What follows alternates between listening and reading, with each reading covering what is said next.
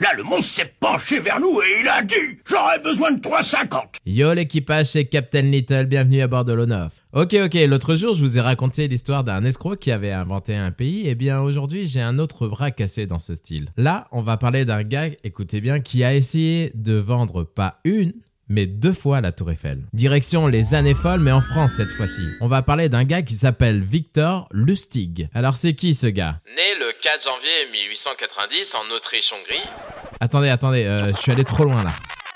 On va passer son enfance et tout, euh, son adolescence, ça nous intéresse pas. En fait, le gars, c'est une sorte de mentaliste, un petit génie pour son époque. Vous allez voir, vous allez voir. Dès son arrivée en France, il voulait faire du bif rapidos. Et il devient macro, son premier job. Ça annonce la couleur, quoi. En fait, ça lui plaît pas ce job. Du coup, il change de style de vie et il embarque souvent sur les ferries entre l'Europe et les États-Unis. C'est un endroit idéal pour se donner à son jeu favori qui est le poker ou autre tricherie de cartes. Il se fait toper à maintes reprises, mais il retourne tellement la tête des gens que c'est carrément eux qui s'excusent à la fin.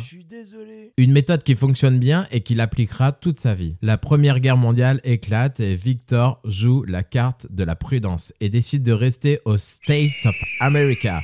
Car en Europe, bah, c'est le bordel quoi. Du coup, il s'acclimate, il imprime de faux billets, il fait 2-3 coups véreux comme acheter une ferme. La routine quoi.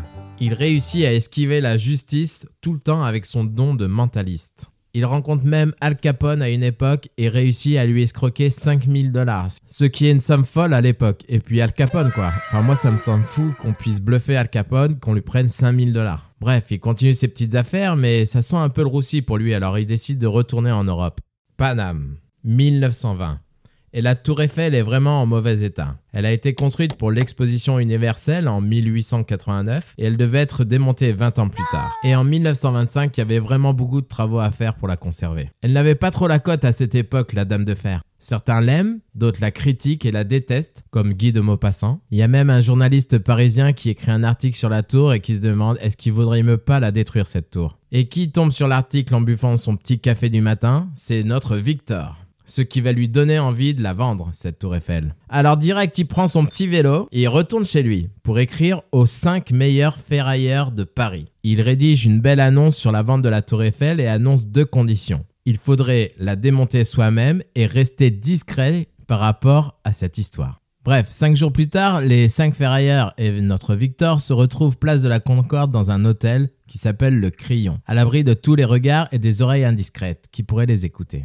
Après cette réunion secrète, il les amène à la Tour Eiffel et fonce direct au guichet et montre une fausse carte genre du ministère avec un vieux logo bleu, blanc, rouge. Il dit Ces gars sont avec moi, vous pouvez les laisser passer.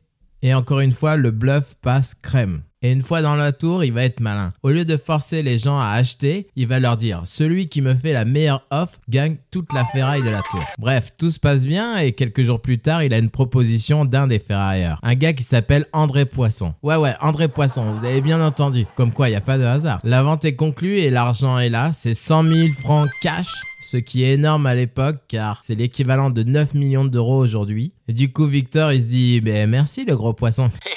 Je t'ai bien eu. Victor, lui, de son côté, se barre direct en Autriche avec la maille.